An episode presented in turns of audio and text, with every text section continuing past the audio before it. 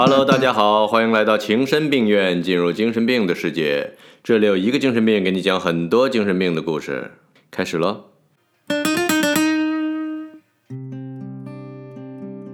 和很多科班出身的艺术大师不同，马蒂斯从小并没有任何跟艺术沾边的机会。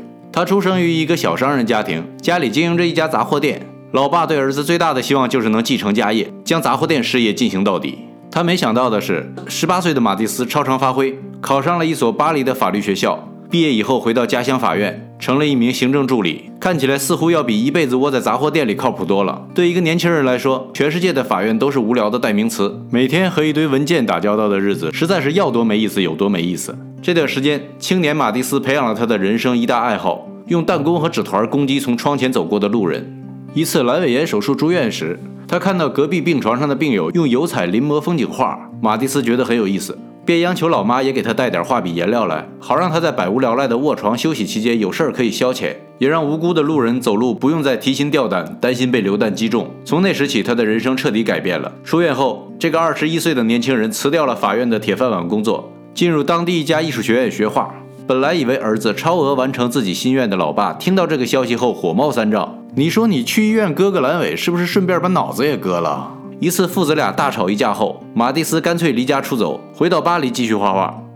还好有老妈的支持，才让马蒂斯不至于流落街头。老妈的职业是陶瓷艺术家，成天鼓捣些瓶瓶罐罐的。这让马蒂斯从小就经常看到那些鲜明的高饱和度颜色，而深受影响。这次在巴黎，马蒂斯进入了培养出许多艺术大师的朱利安艺术学校学画。在名师指导下，几年下来，他对学院派绘画驾轻就熟，得到了师长们的一顿乱夸。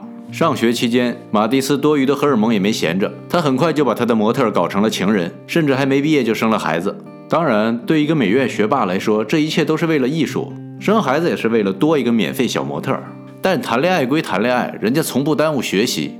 二十七岁时，马蒂斯的五幅油画成功在官方举办的美术沙龙展出，其中两幅被国家购买。对于一个刚毕业的美院学生，这意味着之后的艺术道路已经向你敞开大门，只要你老老实实的沿着这条路走下去。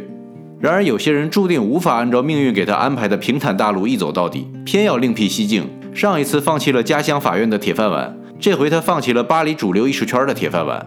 他把大量精力花在自己的颜色实验上，好好的画布被他创作完成后，就变成了一张大号调色板。为此，马蒂斯付出了沉重的代价。他之前获得的成功付之东流，官方沙龙抛弃了他，收藏家和画商也抛弃了他，他的生活日益变得窘迫，就连跟了他几年的模特情人也抛弃了他。看来有时候学习是会耽误谈恋爱的。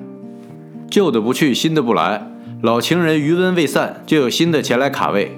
二十九岁那年。马蒂斯和来自书香门第、跟天使同名的艾美丽一见钟情，吸取了前任离他而去的经验教训，这次来了个闪电结婚，这下终于可以在艺术道路上放手一搏了。反正就算失败，我也有老婆了。一九零五年，在巴黎的秋季沙龙画展中，以马蒂斯为主的几个年轻画家笔下一批造型粗犷、色彩强烈的作品，由于被嫌弃而集中在一个展厅里展出。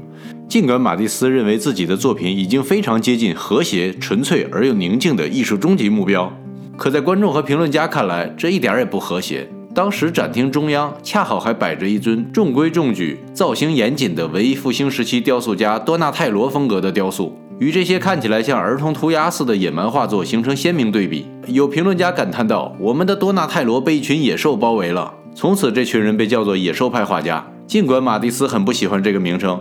但他却成了这一画派的领军人物。通过这次画展，马蒂斯作品引来争议的同时，也为他带来了不少流量，得到了不少收藏家的关注、评论加转发。来自美国、俄国的收藏家都愿意支付酬金，鼓励马蒂斯继续探索他花花绿绿的艺术。有了这些老外金主的支持，马蒂斯的绘画更加大胆。1908年，画出了简单的东北大花布为背景的红色和谐；1910年，又画出了更简单的，一共只有三个颜色的舞蹈。这幅舞蹈是最能代表马蒂斯风格的作品，它标志着马蒂斯的野兽派艺术进入成熟期。不过，这幅画最初差点遭到俄国金主的退货，因为金主觉得这样的画太能画。好在土豪就是土豪。在马蒂斯卖拐式的一顿忽悠下，最后乖乖交出一万五千法郎成交，平均一个颜色五千法郎。画面里这五个光屁股大妞，从原本要挂在孩子房间里，改成了挂在楼梯的墙上。现在它被收藏于世界四大博物馆之一的圣彼得堡的东宫博物馆，做了好几十年的招牌展品。在野兽派最盛行的那几年里，马蒂斯可谓是个国际画坛的流量明星，在巴黎、纽约、莫斯科、伦敦、斯德哥尔摩、柏林等城市举办个展。他也借着这些机会满世界的公款旅行，从各种不同的文化中汲取创作灵感。也是在这期间，马蒂斯结识了他人生中最为亲密的敌人或者说对手——毕加索。三十七岁时的马蒂斯已经功成名就，而比他小十二岁的毕加索仍在洗衣船过着波西米亚式的穷画家生活。当时的毕加索刚刚走出蓝色时期，正转向粉红时期。作为一个老炮儿，马蒂斯对毕加索云山雾罩地阐述自己的艺术观，引起了年轻人的反感。从第一次见面起，毕加索和马蒂斯就建立起一种亦敌亦友的关系。毕加索对马蒂斯既羡慕又嫉妒，只好没事时就把马蒂斯的肖像画当成飞镖靶子，作为自娱自乐式的报复。一九一四年，第一次世界大战爆发，马蒂斯的两个儿子都去应征入伍。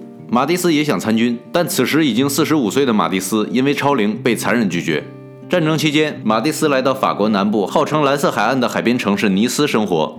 在尼斯，他拥有一间安静的画室，室内模特和静物成了他那段时间最喜欢表现的绘画题材。战争结束后，马蒂斯的绘画语言越来越老道，并且他的创作渐渐从油画扩展到雕塑、版画、壁画、插画等方方面面。他在各方面都表现出过人的天赋。六十岁时，他已被同龄人推为二十世纪最负盛名的美术巨匠，已经是艺术大师了，有点花花肠子在所难免。一个来自俄罗斯的大妞闯进了马蒂斯的生活。她一开始本来是闯进马蒂斯老婆的生活，做他的助理，后来不知怎么就成了马蒂斯的模特，并且步步为营。几年功夫就成长为一个真正的小三儿。面对自己的引狼入室，有一天原配终于忍不住了，对马蒂斯发出了“爱我还是他的”最后通牒。一个是二十岁的花姑娘，一个是五十多岁的小老太太。六十多岁的马蒂斯毫不犹豫地选择了离婚。坚持了三十多年的业界楷模兼五好家庭，终于也走到了尽头。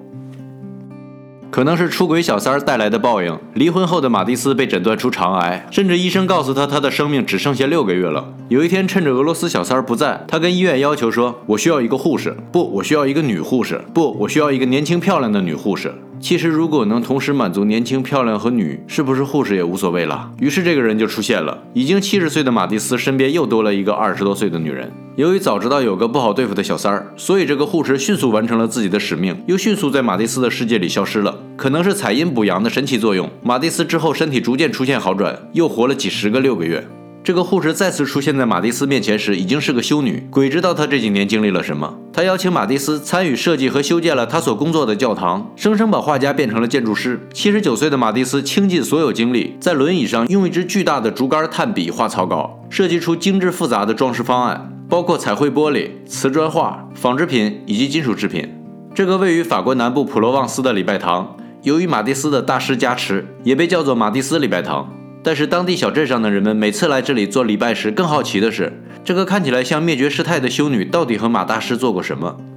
肠癌手术后的马蒂斯再也无法从轮椅上站起来，轮椅上的生活大家都能想象得到，娱乐基本靠手，行动基本靠别人的手，像以前那样画画对他来说已经不太可能。但这一切都难不倒马蒂斯。很快，在轮椅上，他的艺术创作进入了一个新的境界。他把助手用水粉颜料预先涂过各种颜色的纸，切成大小不一的各种形状，将它们剪切、拼贴、排列成他想要的构图。说起来挺玄乎的，其实就是我们的巧手大妈人人都会的剪纸。马蒂斯生命最后十几年的创作几乎都是剪纸，这种无噪音、无污染、一个剪刀、一张纸就能完成的艺术，随着马大师的运用，也走进了法国的千家万户，为土味儿乡土风格艺术的普及做出了最后的贡献。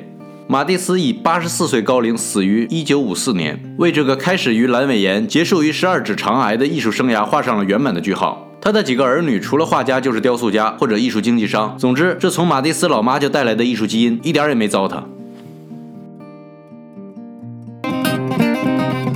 情深病院，感谢您的收听。如果您对哪个名人感兴趣，私信告诉我，我们一起八卦。喜欢情深病院的小伙伴，欢迎点赞订阅，当然不点也无所谓。